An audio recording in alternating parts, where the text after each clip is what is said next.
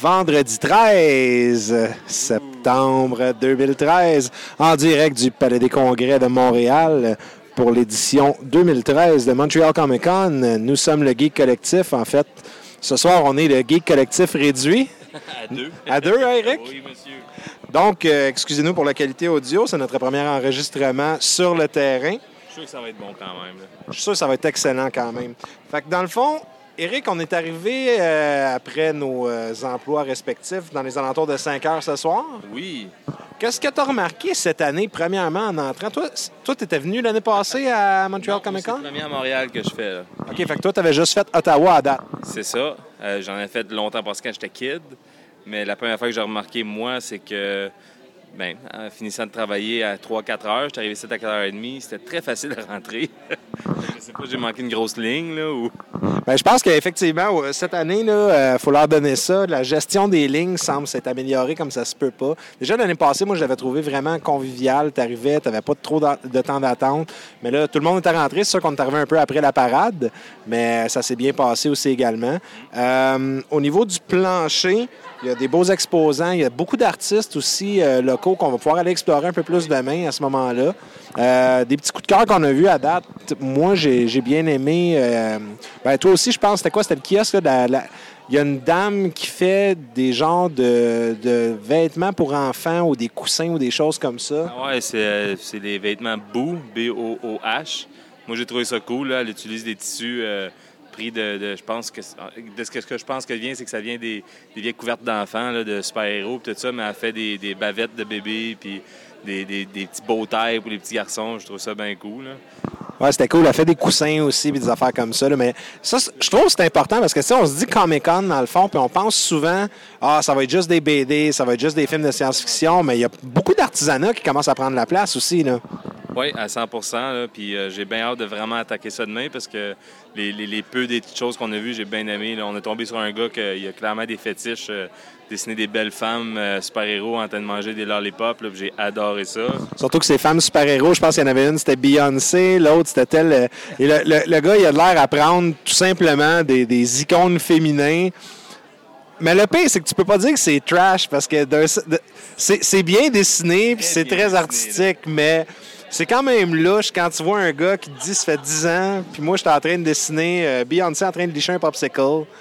Mais Je me suis dit de quoi? Je viens de remarquer parce que j'ai pris sa carte. là. Son site web, c'est thepisforpenis.com. Je t'attendais pas à ça non plus. là. ben, non, hey, attends un peu, faut jouer ça, là, tu me niaises. Donc, Keith P. Rain, C'est ça.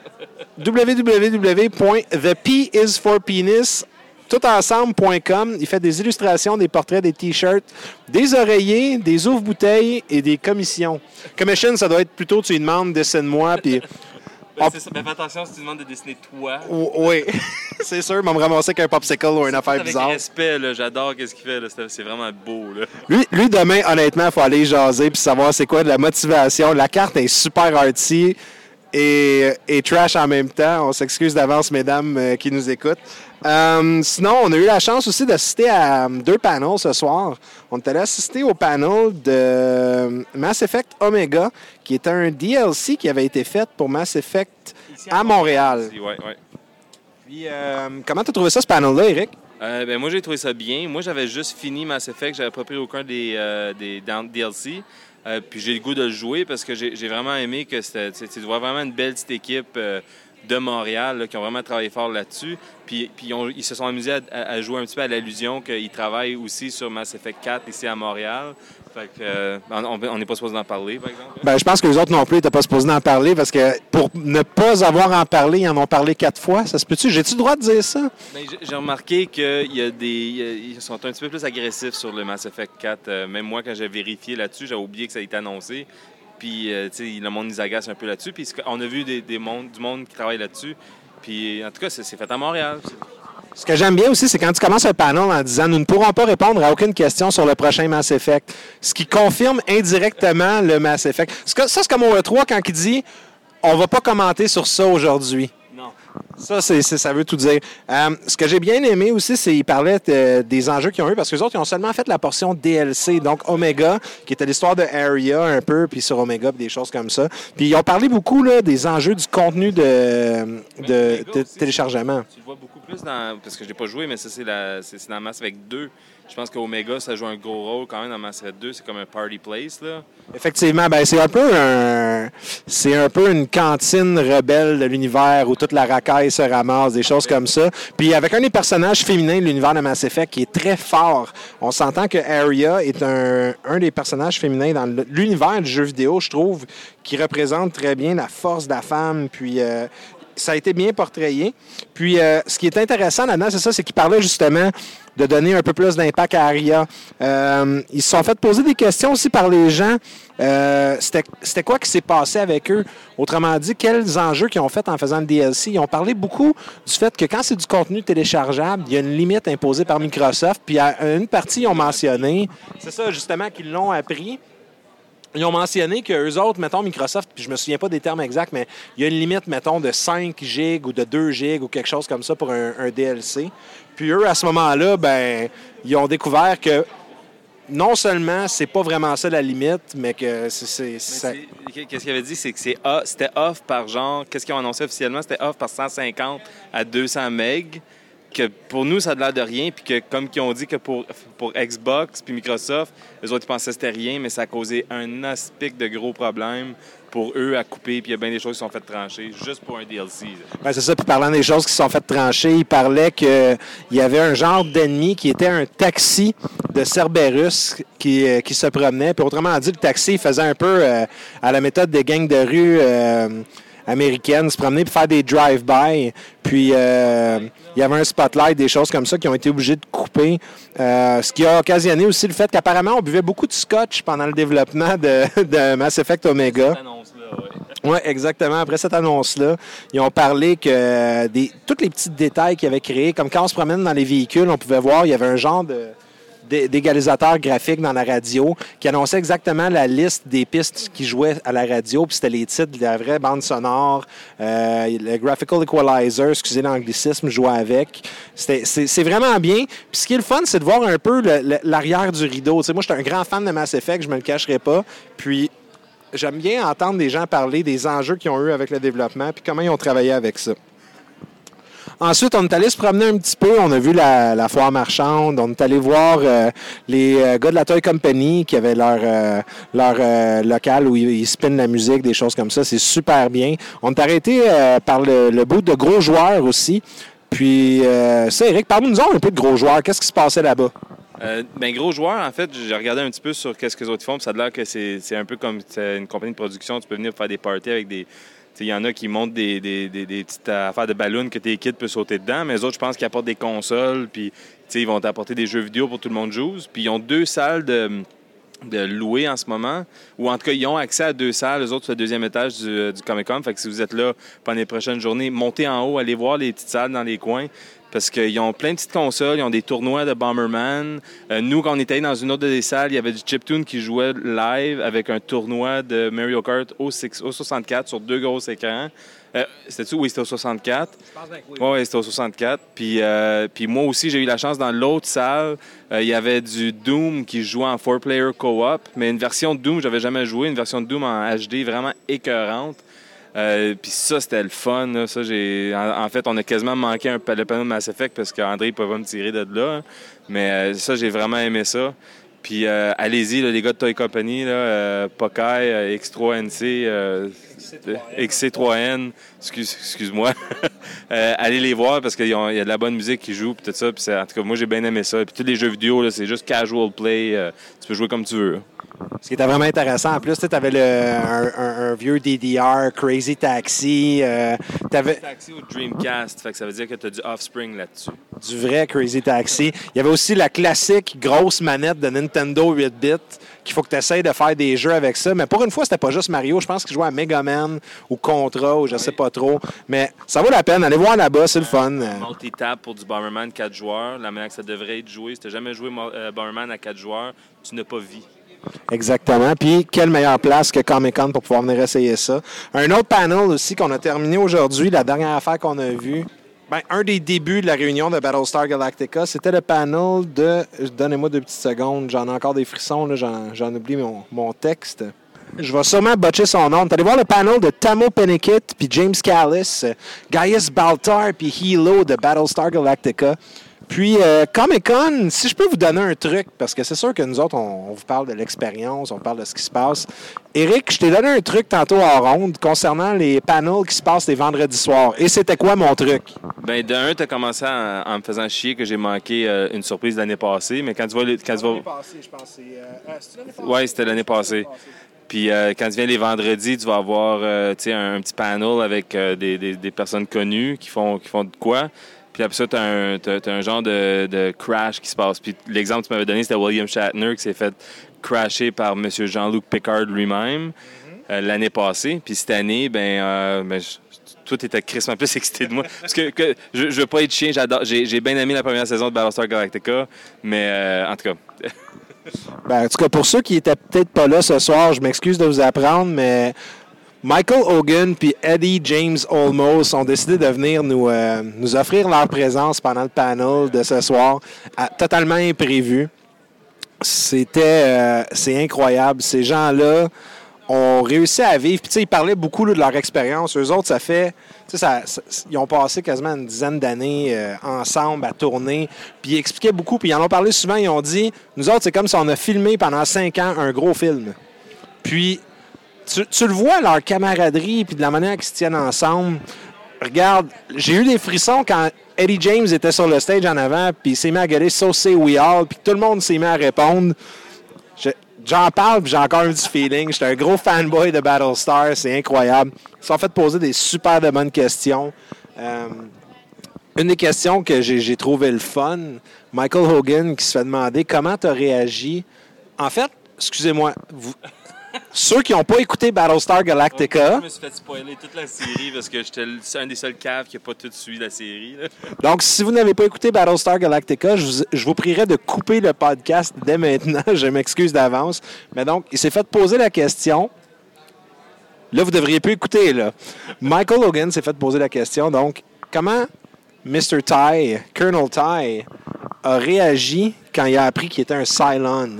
Puis écoute, il nous a expliqué ça pendant au moins 25 minutes sur le fait que il, parlait jamais aux écrivains, il disait jamais de changer des choses dans le texte. Puis la semaine avant, tout le monde le niaisait un peu, parce que là, il savait qu'il était pour avoir le dernier Cylon qui se ferait nommer dans pas trop long.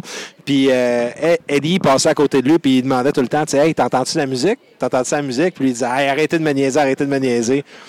Puis apparemment que quand il a appris, en lisant le texte, qu'il était un Cylon, il a lancé le scénario à terre.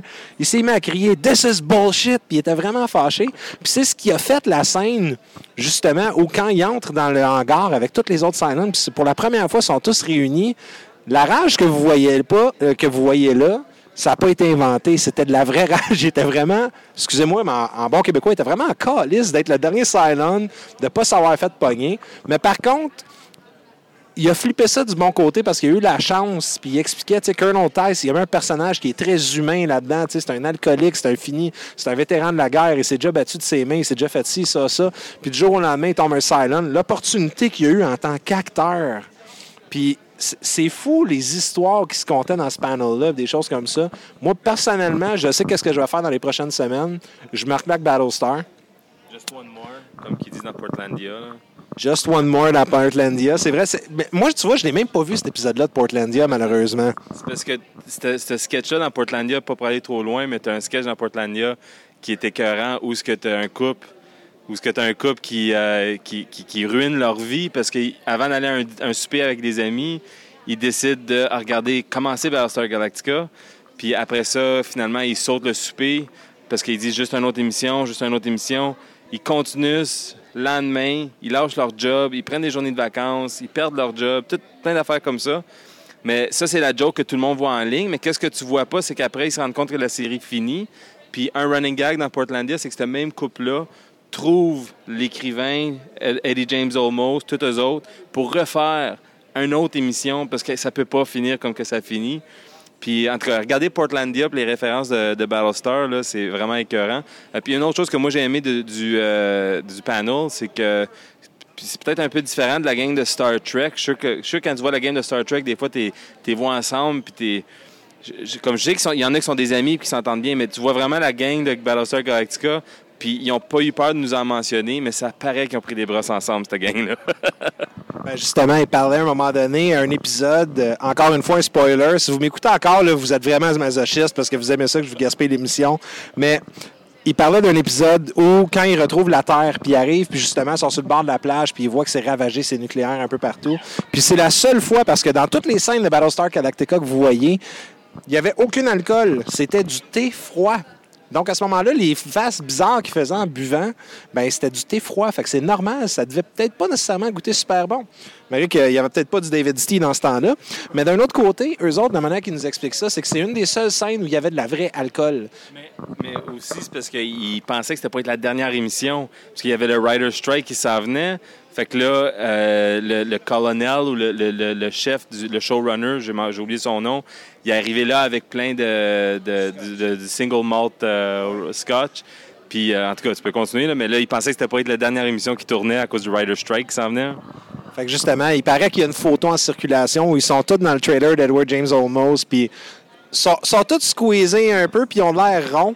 Ben, apparemment qu'effectivement, ils seraient ronds à ce moment-là, dans cette scène-là. Ce qui était vraiment intéressant, c'est de voir aussi, il y a eu une scène qu'à un moment donné, il parlait euh, des, des, des moments un petit peu mouvementés.